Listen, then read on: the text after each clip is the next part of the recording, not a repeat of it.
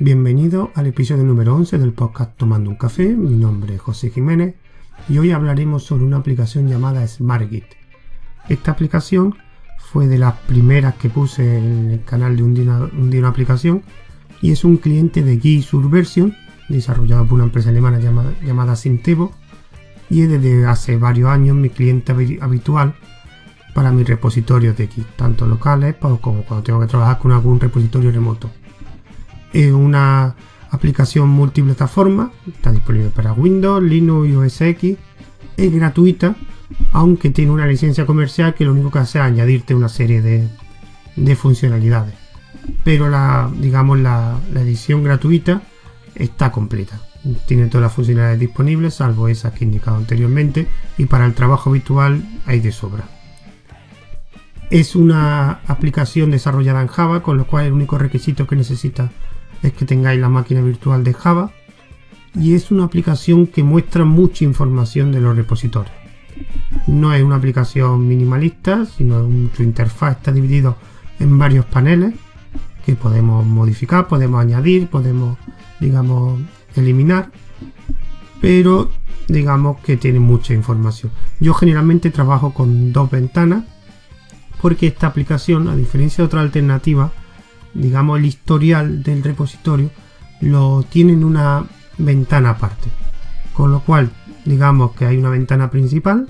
En esa ventana principal, eh, digamos, muestra la información del repositorio, o bueno, o un listado de repositorios, pero del repositorio que estás trabajando en ese momento. Y en otra ventana, que sería la ventana log, lo que muestra es información del historial de Git.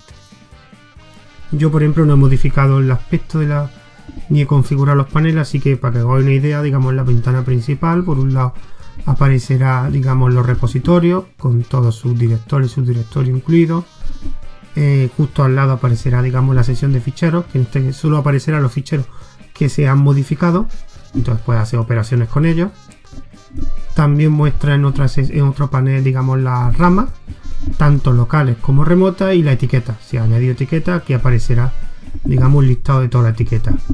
Dependiendo de la rama donde te encuentres, muestra también justo al lado un pequeño historial, no con tanta información como veremos en el otro, pero que muestra un pequeño historial para que nos demos una idea.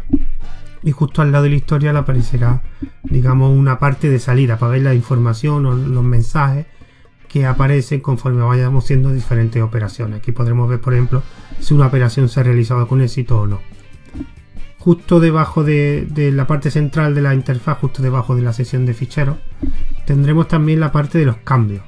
Aquí veríamos, digamos, los ficheros seleccionados en la parte justo encima, que no que se han modificado, pero todavía no se han metido en el repositorio, pues se vería en un lado ese mismo fichero en el repositorio y ese fichero seleccionado que vamos a hacerle un copy. Así podríamos ver la diferencia entre esos dos ficheros. El mismo fichero pero en dos sitios diferentes.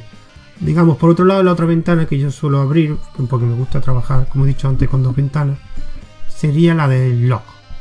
En este caso sería, digamos, en la parte central veríamos el historial completo. Aquí veríamos el historial con todas las ramas tanto locales, digamos, como remotas, incluiría también la etiqueta, o sea, un historial completo.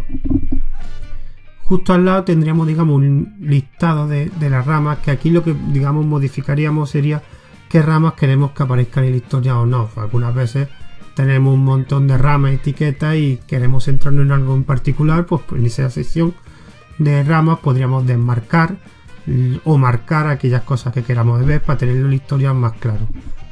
Justo en la parte derecha del historial tendremos la parte de los ficheros. En este caso, cuando en el historial pulsemos en algún cómic, aquí aparecerán los ficheros que están incluidos en ese cómic, digamos los que se han modificado. También hay una pestaña que es detalles, que ahí es donde tendríamos, digamos, la información del cómic, el mensaje que hayamos escrito, porque en SmartGit todos los cómics tienen que tener algún texto, no es obligatorio. De hecho, no se activa el botón de cómic hasta que no haya escrito algo en la ventana, en la pantalla que te aparece del cómic. Con lo cual aquí en el detalle veríamos ese mensaje. En la parte de abajo se veríamos comentarios, algún comentario que hayamos hecho. Y los demás que veríamos las pequeñas serían, digamos, partes, paneles más pequeños. En un lado se vería eh,